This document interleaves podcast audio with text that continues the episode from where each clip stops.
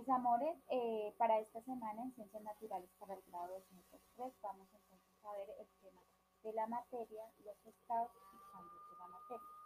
Eh, la materia, entonces, es todo lo que ocupa un lugar en el espacio. Sabemos que todos los objetos que nos rodean están formados de materia.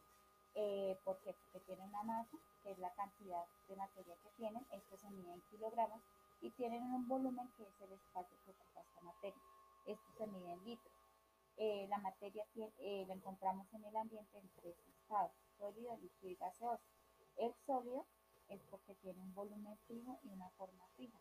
Por ejemplo, una silla, una silla la vemos, la podemos tocar y tiene un volumen y una forma específica.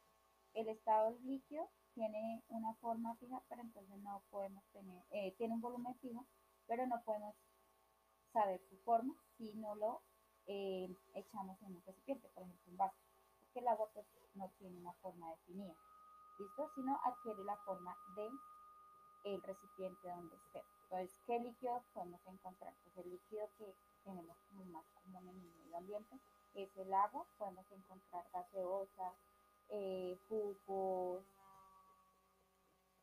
sopa, la sopa también la encontramos en forma líquida y otros tantos elementos que hay en la naturaleza. Y por último tenemos el estado gaseoso. El estado gaseoso tiene un volumen variable, es decir, que no sabemos muy bien su volumen y también tiene una forma que no la podemos especificar, pero sí lo podemos percibir. ¿Listo? Entonces, estos, estos tres estados de la materia que encontramos en la naturaleza pueden cambiar, un objeto puede cambiar de un estado a otro según la temperatura a la cual nosotros la coloquemos. Entonces, el ejemplo más básico es el del agua.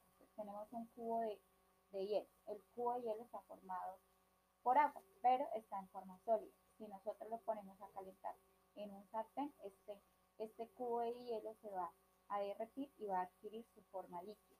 Si le seguimos subiendo la temperatura, entonces esta agua va a hervir y vamos a tener un proceso de vaporización y vamos a tener esta agua en forma gaseosa. Así tenemos nuestros tres estados de la materia y nuestros cambios de estado.